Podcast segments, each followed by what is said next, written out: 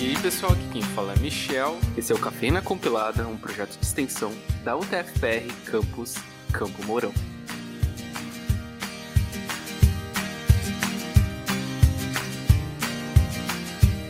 E aí pessoal, aqui quem fala é o Michel e hoje eu estou com a ilustríssima presença do meu companheiro de projeto, o meu mestre de RPG, Darlan Andrade. E aí Darlan, tudo bem? E aí Michel, Darlan aqui. Além do Darlan, a gente tem também a participação de duas pessoas, duas pessoas cientistas. Mas Darlan não é qualquer tipo de cientista, são cientistas de dados da Trade Technology, uma empresa aqui de Maringá. Elas são o Eudimar e a Nicole. Tudo bem, gente? Tudo bem, e aí? Opa, tudo bom. E nós aqui do Cafeína trouxemos eles para falar, eu acho que você ouvinte já deve ter lido aí no título do episódio sobre data science, sobre ciências de dados. Primeiramente, gostaria de perguntar: tem como vocês falar um pouquinho mais sobre a própria Trade Technology? O que, que vocês fazem lá como colaborador? E aí, Odimar, quer começar? Basicamente, a Trade Technology ela é uma empresa de tecnologia. Ela tem como objetivo simplificar a gestão de negócios das empresas. Basicamente, ela trabalha em frentes como consultoria LGPD, governança de dados, infraestrutura de TI e softwares de inteligência cognitiva. Eu e a Nicole, como somos cientistas de dados, a gente trabalha mais nessa parte de software de inteligência cognitiva. As outras questões, assim, são mais com o pessoal de outros setores mesmo. Bem, basicamente é isso que a 3 Technologies trabalha e nós somos basicamente cientistas de dados de lá. Você quer complementar mais alguma coisa, Nicole? Na parte de ciência cognitiva, assim, a Trade trabalha com projetos terceirizados, né, o que é uma coisa bem bacana, porque pra gente, pelo menos cientistas, acredito que para eles também, que a gente está sempre trabalhando com projetos diferentes, assim. Então, para quem adora aprender, como eu e o Edmar, é um excelente ambiente mesmo. Legal, legal. Vocês falaram um, um termo que eu achei interessante, inteligência cognitiva. O que, que exatamente seria isso? Qual que é a relação dela com data science? Como que as duas se convergem?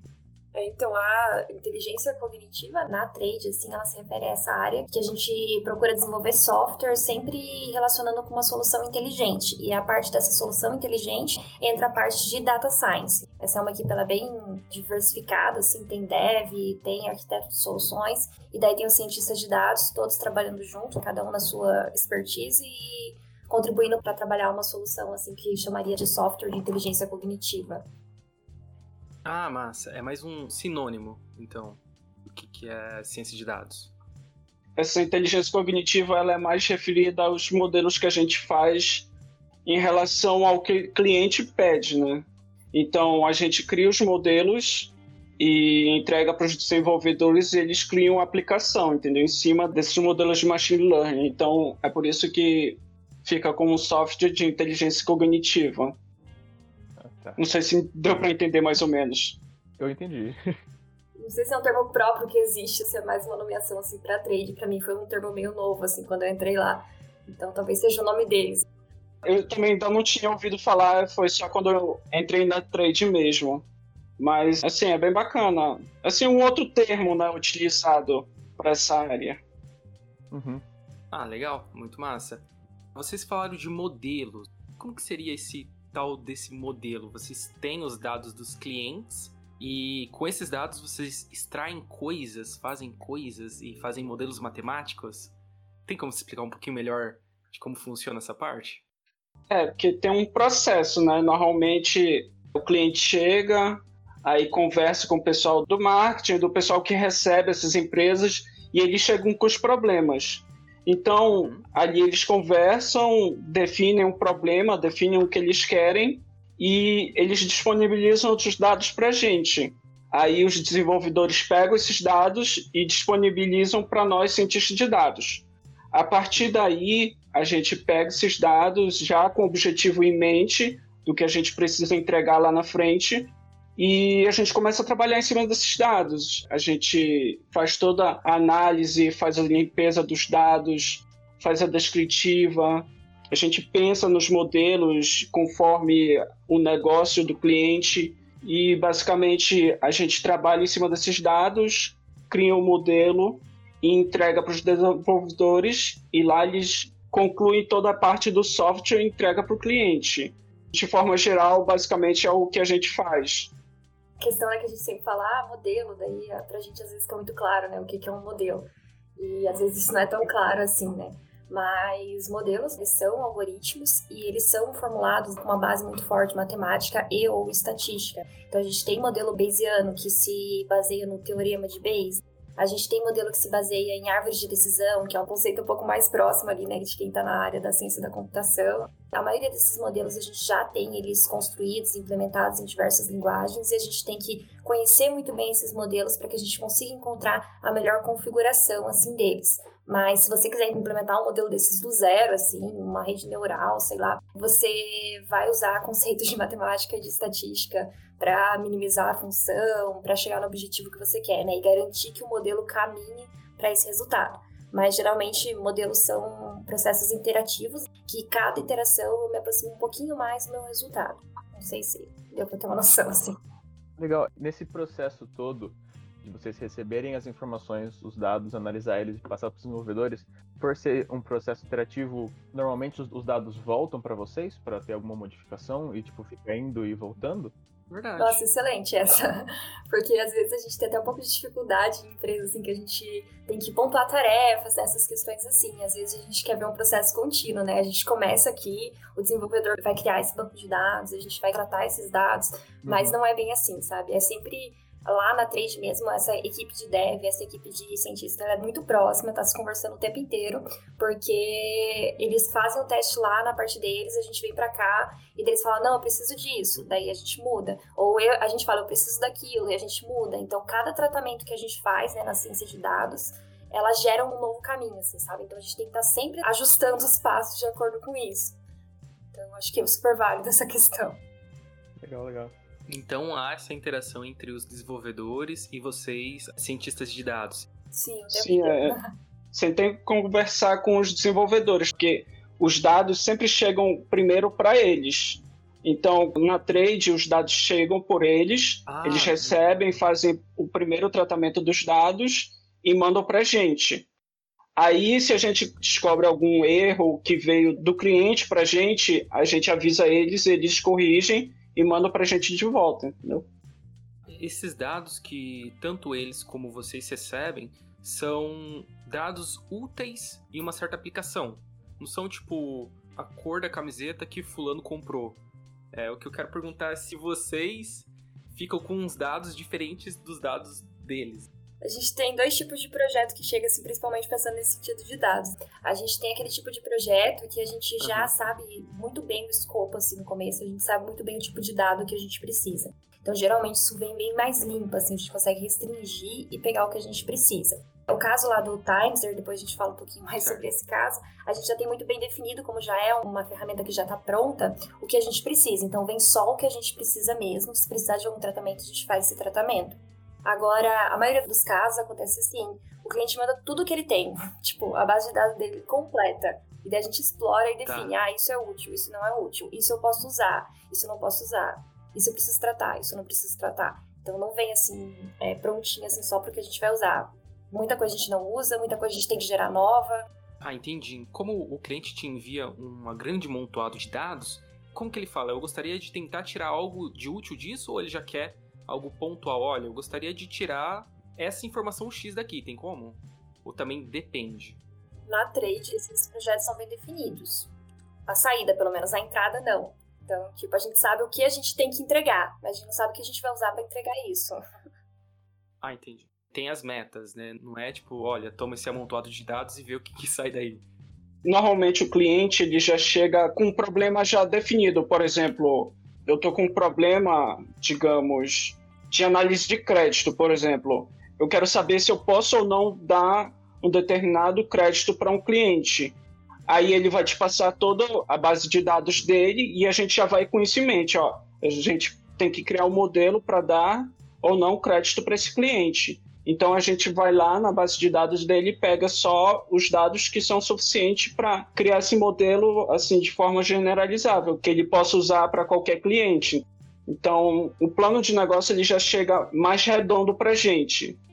Isso já para a gente saber como é que vai criar o modelo para entregar para esse cliente. Era exatamente isso que eu ia perguntar, se tinha algum exemplo prático, acho que ficou mais claro agora. Bem resumidamente é isso, vocês já falaram, vocês têm um problema que vocês precisam resolver, e vocês têm todos os dados que o cliente que tem esse problema possui. E a partir disso vocês encontram um meio que seja eficiente e que seja de acordo com o que o cliente pediu, certo? Isso. Isso.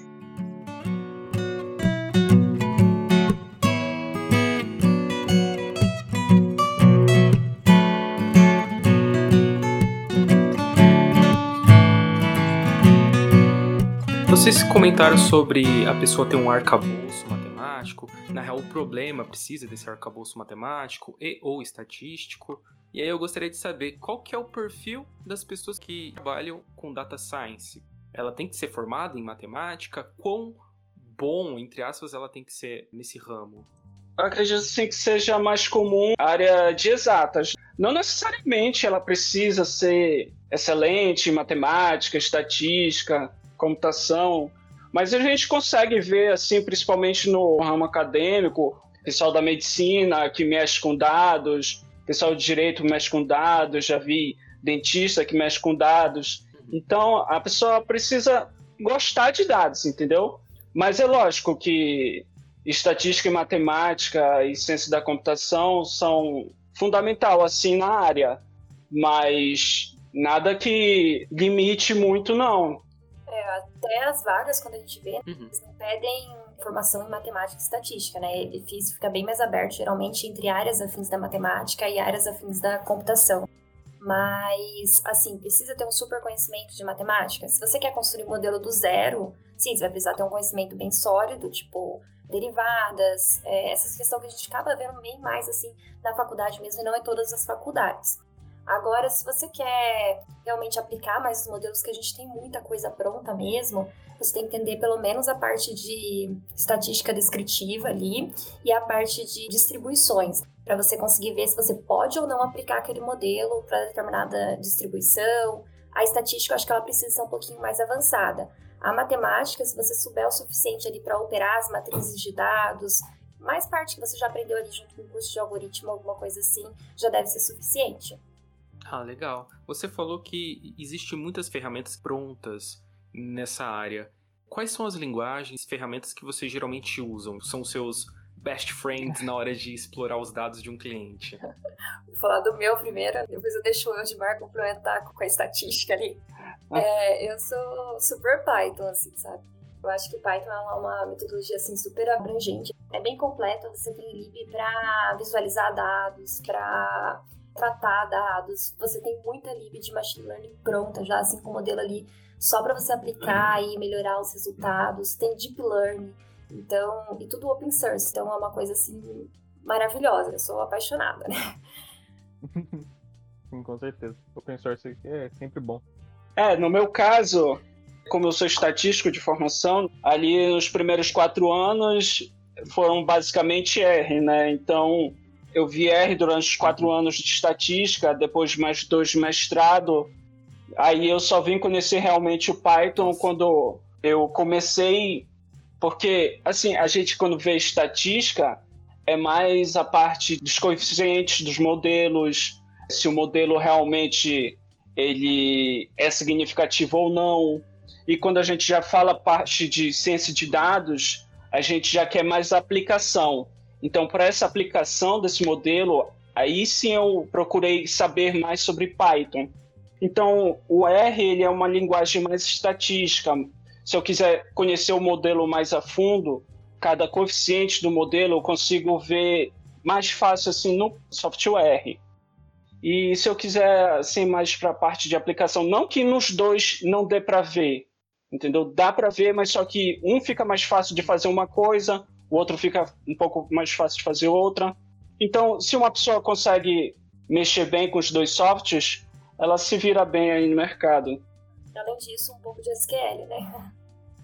Ah, sim, é. Não esquecendo do SQL também, né? É bastante forte o SQL na área de dados? É. Ah, tem que fazer ideia. Você procurar no LinkedIn, por exemplo, qualquer vaga para cientista de dados, o SQL está lá. Então, a manipulação de banco de dados ela é muito presente assim na vida dos cientistas de dados. Você não precisa ser um super, assim. É, não. Precisa saber manipular, mas uma manipulação básica, média, ajuda bastante.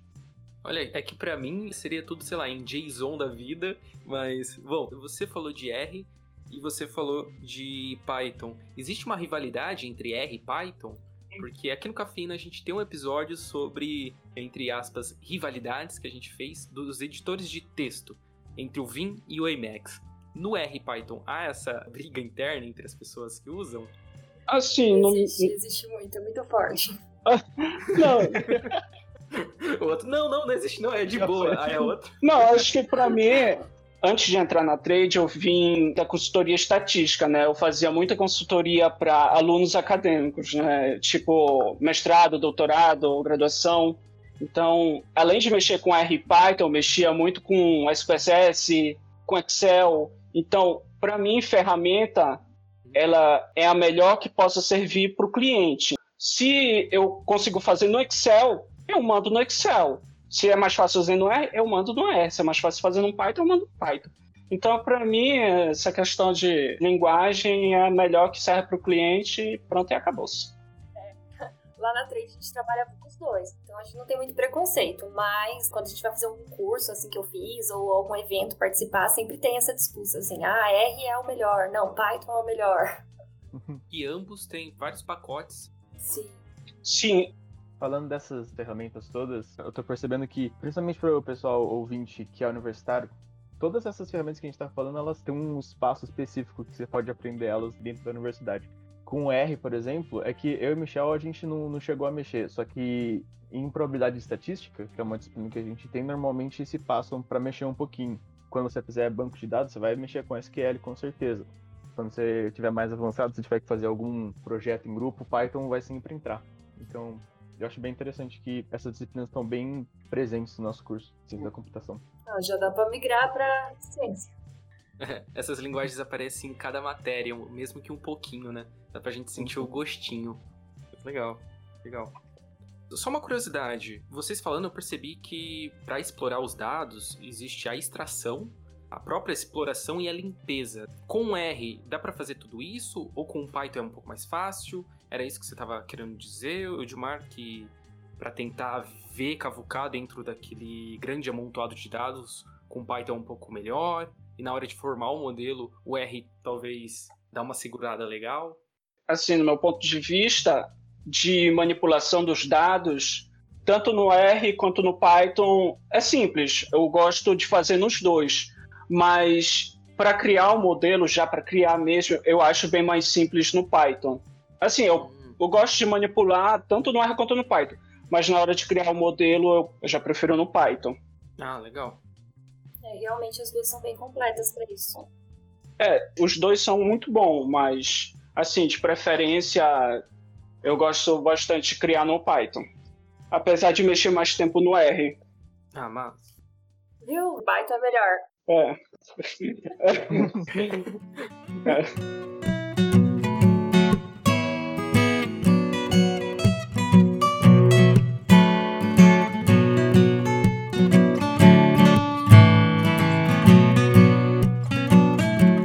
Alguma certa habilidade que a pessoa tem que desenvolver ao mexer com ciência de dados? Alguma coisa que vocês dariam como dica para alguém que está querendo começar, além da força de vontade e o querer? Não, é. No meu caso, eu já venho mexendo com manipulação de dados desde a graduação, né? Que é estatística, é basicamente isso. Uhum.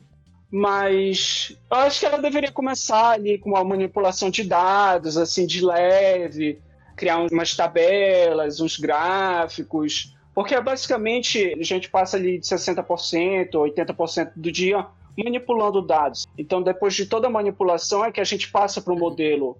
Então, acho que a parte mais importante é justamente essa parte de manipular, olhar as variáveis ali dentro certinho, porque a gente não pode jogar ali dentro do modelo do jeito que elas vêm. Então a gente precisa dar uma olhada, ver se elas seguem uma determinada distribuição e assim montando as coisas ao pouco, porque às vezes a gente faz toda a manipulação, joga no modelo, vê que o modelo ficou ruim, volta. faz a manipulação, cria o um modelo, volta. Aí a gente fica nesse vai e volta até a gente conseguir um modelo com uma boa acurácia que a gente acha que ele vai servir.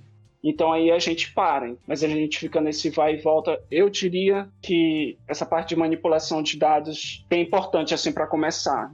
Acho que para começar, assim, você pega uma linguagem, de preferência Python, é só para deixar claro.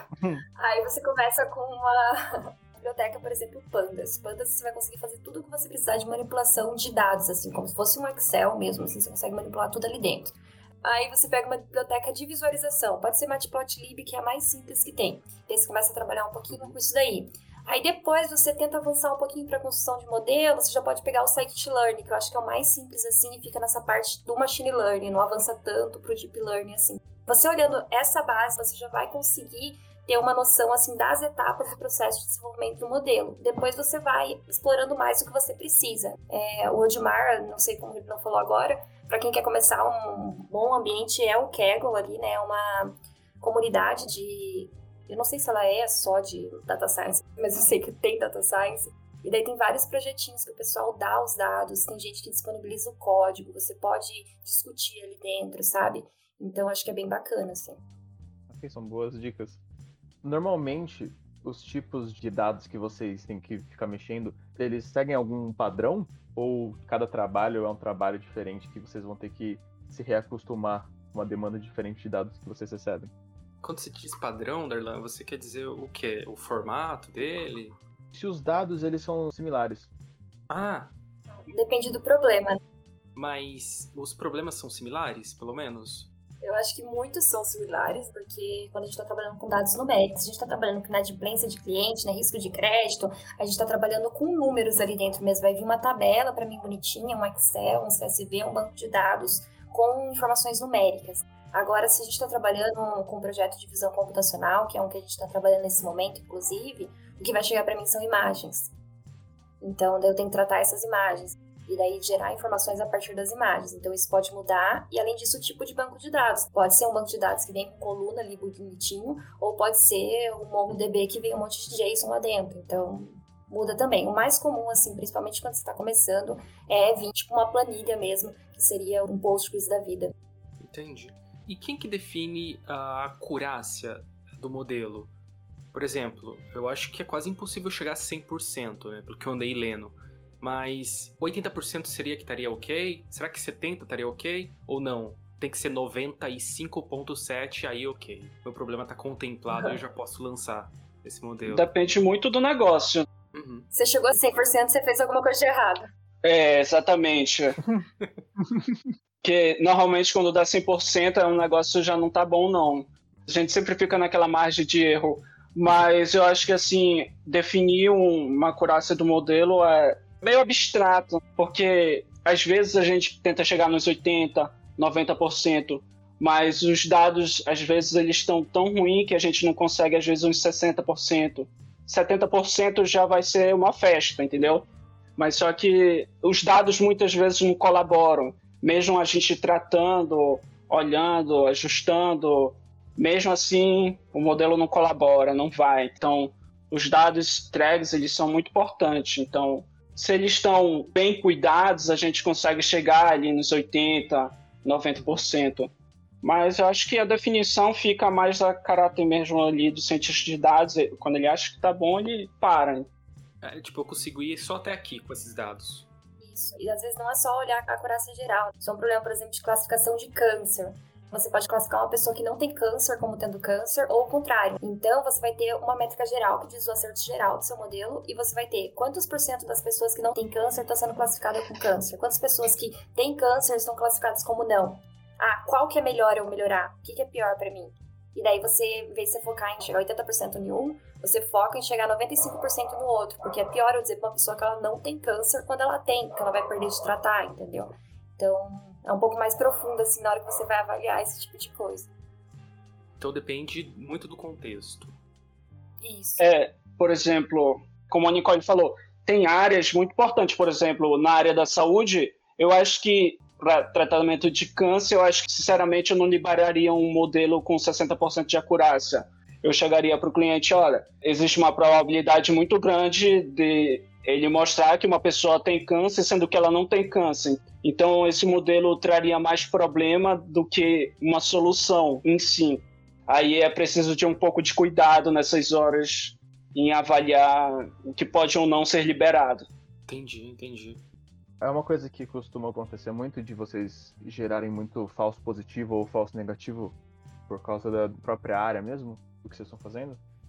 É, talvez um ruído nos dados. É, como eu falei, os dados eles têm que vir, pelo menos, não muito bagunçado, entendeu? Porque às vezes acontece das empresas, das pessoas não ter aquele devido cuidado que deveria ter com o banco de dados. Então, aí chega pra gente, a gente não consegue fazer um bom modelo, não tem uma boa acurácia, aí pode ser que o cliente reclame, sendo que o problema já veio pra gente. Isso é bem complicado. Mas a gente consegue identificar, geralmente, quando isso acontece, quando tem muito falso positivo ou muito falso negativo. E geralmente a gente tem algumas metodologias para contornar. Pode ser, por exemplo, o desbalanceamento do dado. Eu tenho muito exemplo de uma classe e pouco do outro. Então eu tenho técnicas para fazer o balanceamento desses dados. Uhum. Então aos poucos a gente vai contornando e melhorando essas métricas. Exato. Legal.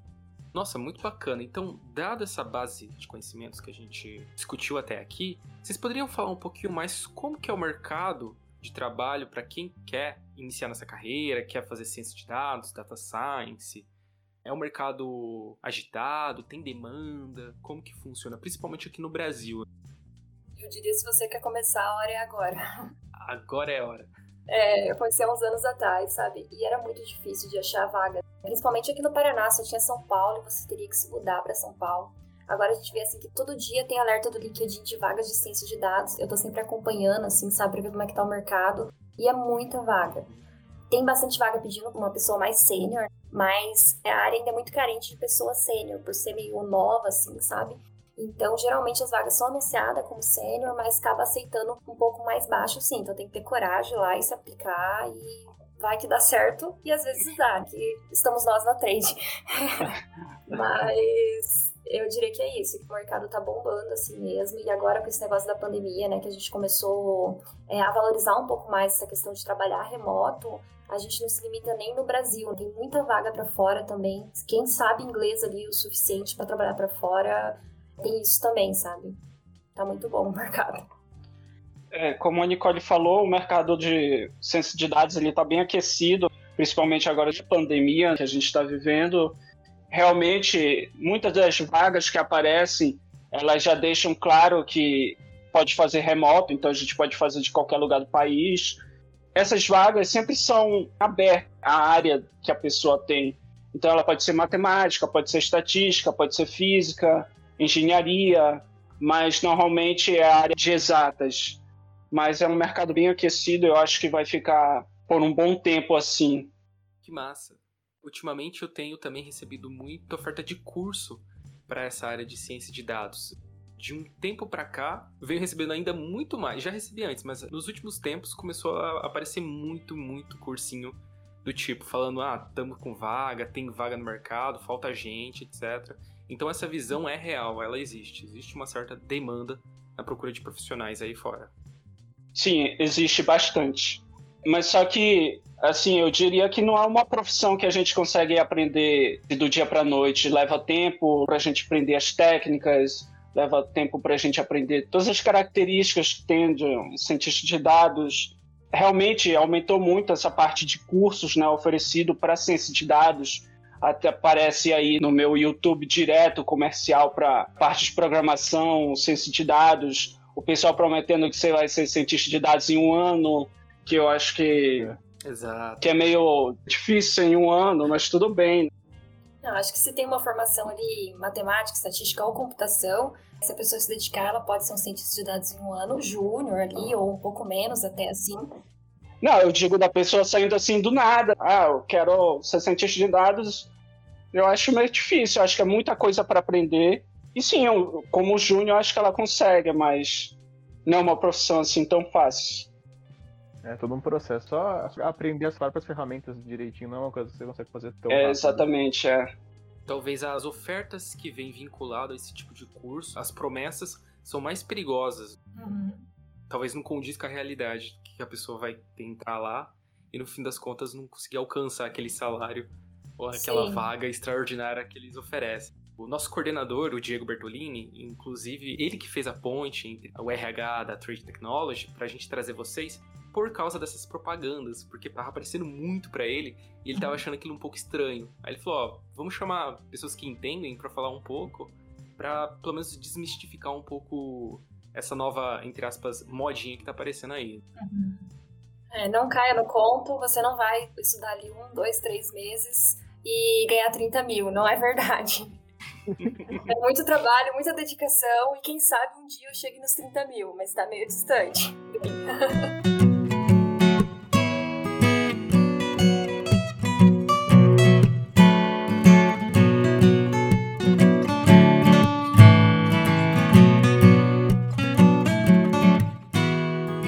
falamos de demanda, empregos. Agora eu queria saber um pouquinho de como vocês entraram na Trade Technology. Eu morei aqui em Maringá há dois anos, eu fiz mestrado aqui na UEM, eu sou mestre em bioestatística. Foi de 2013 a 2015, aí eu voltei para Belém. No final do ano passado, eu estava olhando ali no LinkedIn, aí eu vi uma vaga da Trade Technology para Maringá. Resolvi me inscrever. Aí quando eu recebi no WhatsApp da Silvana, né, pedindo para fazer uma entrevista. Aí eu fiz a entrevista, fiz um testezinho lá que ela pediu, mandei o teste para ela, refiz uma entrevista também com uma cientista de dados que trabalhava na época na Trade Technology. Aí eles resolveram me chamar para trabalhar aqui. Aí eu vim morar de novo em Maringá e estou aqui já há quatro meses trabalhando na Trade. É recente. Você veio trabalhar na pandemia. Isso, exatamente, é. No meio da pandemia. Legal, que legal basicamente eu vim para cá e na época estava em declínio a curva da pandemia. Eu acho que não trabalhei nenhum mês e tudo piorou de uma vez. Passei aí dois meses em casa trabalhando home office. Agora a gente voltou no estilo a gente passa uns cinco dias trabalhando na empresa e a gente passa mais cinco trabalhando em casa. A gente está nesse intermitente aí. Ah, legal, legal. E você, Nicole, você tinha comentado em off que já era de Maringá mesmo. Tem uma história semelhante em relação à empresa? Eu já era de Maringá mesmo e eu queria voltar, fazia tempo já. Eu tava esperando vir um plim no meu LinkedIn, mas não veio, não foi essa a minha oportunidade que levou pra trade. E daí eu tava aqui já trabalhando remotamente num outro projeto e apareceu lá essa vaga no LinkedIn. Primeiramente, eu achei que não se encaixava muito no meu perfil ali, porque na descrição tava que queria R, eu preferia trabalhar com Python. Aí eu peguei e vi, abri o site da empresa, achei bem legal, assim, sabe? O que eles têm de trabalho lá dentro. E daí falei, ah, vou arriscar aqui. Não sei se porque eles iam querer, né? Mas vai que. E daí a gente conversou lá, assim, batia um papo com o gestor da área ali, gostou bastante da experiência que eu tinha. A gente até conversou que seria bem legal pegar um pouco mais forte essa parte do Python lá dentro também, trabalhar com as duas frentes. E acabou dando certo e tô lá desde então. Convertendo todo mundo pro Python. É Pythonista até o fim. Isso. Nossa, muito bacana. Vocês poderiam falar um pouquinho mais sobre os cases que vocês já participaram dentro da Trade Technology? Desde que eu entrei, pelo menos, alguns que a gente já comentou aí por cima, de análise de crédito, de visão computacional para inspeção de linha de produção. Eu acho que o principal é o Timeser, ele é o mais aparece lá no site ele é um produto bem legal que ele trabalha com análise preditiva para gerar diversos insights para tomada de decisão das empresas. Então, ele trabalha com a previsão de vendas, previsão de insumos, para auxiliar mesmo as empresas no dia a dia.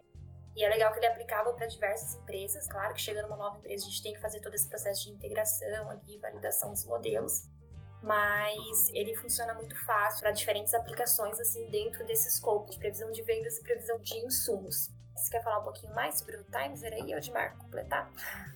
Na verdade, você já falou bem completo. Ali ele consegue trabalhar com análise de dados em tempo real, fazer previsões de venda, também consegue mostrar toda uma análise descritiva do negócio do cliente. Ele mostra justamente essa parte desses insights para o cliente. Então, isso acaba gerando uma otimização do tempo do cliente, em vez de ele ficar procurando o que ele pode fazer com os próprios dados deles. E isso acaba reduzindo o custo ali de tempo. Eles conseguem fazer uma pegada nessa parte de análise dos negócios deles bem mais forte do que se eles estivessem trabalhando ali com uma planilha no dia a dia. é um ótimo case quando a gente está falando de ciência de dados, porque ele tem essa parte que o Odmar falou que gera os insights aqui e uma parte mais de análise descritiva que aparece para o cliente. Às vezes as análises descritivas a gente faz só para a gente, para a gente julgar o que, que, é melhor, mas uma parte ele já mostra ali para o cliente ter na tela, num gráfico bonito, o que está acontecendo no cotidiano dele, sabe?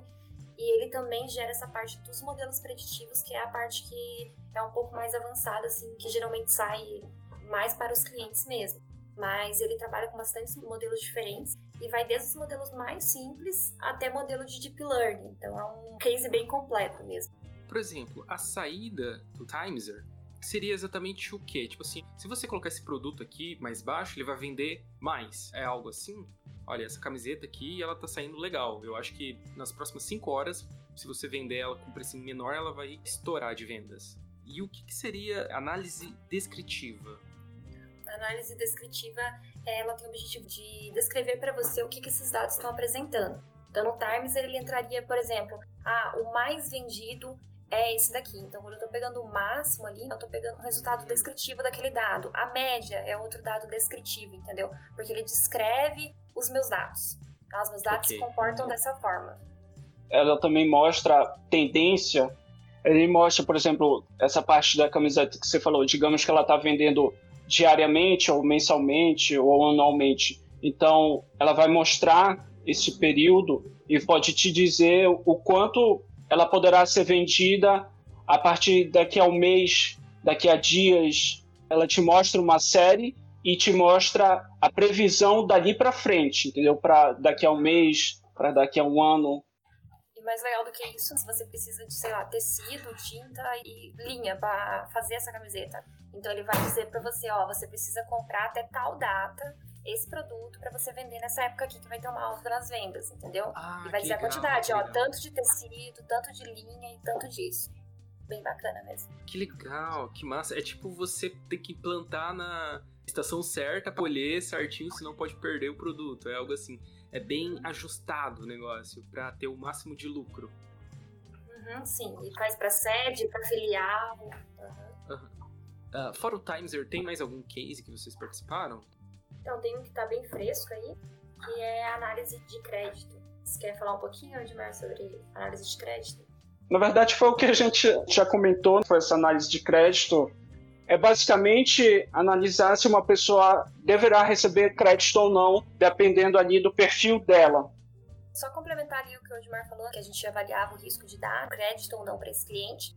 Mas uma coisa bacana desse outro produto é que a gente não só falava se dá aquele valor para o cliente ou não, mas qual é o risco de dar esse valor de crédito para o cliente se for parcelado em uma vez, em duas vezes, três vezes, para que o analista conseguisse decidir quantas vezes que ele pode parcelar, qual é o valor das parcelas também, o risco associado a cada um disso, qual que é o score desse cliente em relação com o histórico dele na loja, assim, sabe? Uhum. Então foi um produto bem completo assim de análise de crédito mesmo, para olhar vários ângulos diferentes e decidir se realmente vale a pena conceder aquele valor de crédito para aquela pessoa. Bacana.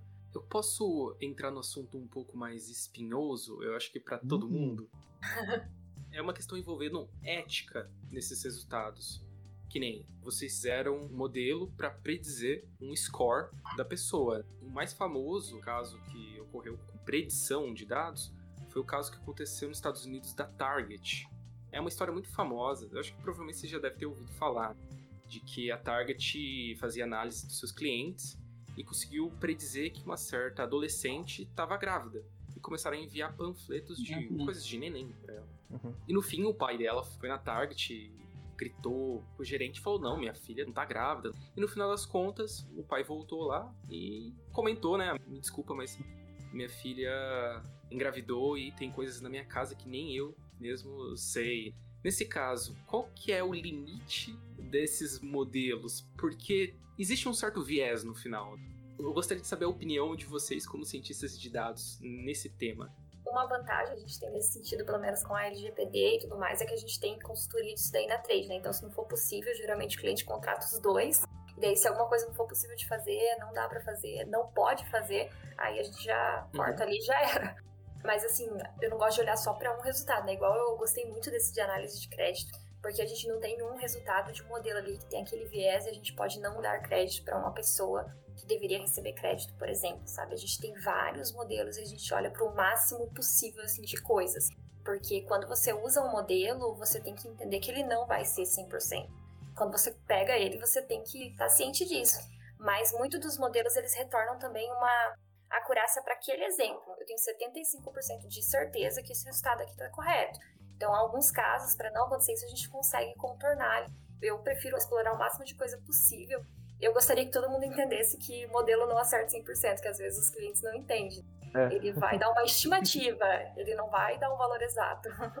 No meu caso, eu sempre tenho muito cuidado ao tentar fazer um modelo, principalmente os que envolvem pessoas, tipo de análise de crédito. Tem um caso muito famoso, Steve Jobs foi dono da Apple, ele comentou que ele foi receber crédito de uma determinada empresa e ele recebeu muito mais crédito da empresa do que a própria mulher dele, sendo que eles tinham conta conjunta. Então, isso, o modelo meio que foi mais preconceituoso com a mulher dele do que com ele mesmo. Então, vamos dizer que o modelo leva em consideração a renda, sexo da pessoa. Então, levar em consideração esse tipo de variável no modelo, às vezes pode tornar esse modelo preconceituoso. Então, assim, é o tipo de coisa que a gente precisa tomar cuidado e verificar com cautela. Entendi. Então, a diferença entre ter um oráculo e ter um modelo é que a gente está endossando o modelo no arcabouço matemático. Uma coisa que a Nicole falou que eu achei interessante, vocês da Trade terem uma consultoria só para LGPD também. Que eu acho que seria quase a mesma coisa que ter uma comissão de ética para pesquisa em pesquisa universitária. Sim, é muito bacana. A gente fica muito mais tranquilo, porque às vezes a gente pensa, não sei se eu tô fazendo aqui vai passar ou não. Aí eu falo que a gente às vezes não tá muito atualizado nessas coisas de LGPD e tudo mais. Mas eu já sei que se não tiver ok, alguém ali vai me dizer, porque tem uma pessoa que ela tem conhecimento para me dizer isso. Então isso eu acho muito bom também a gente ter esse amparo. Bacana, bacana.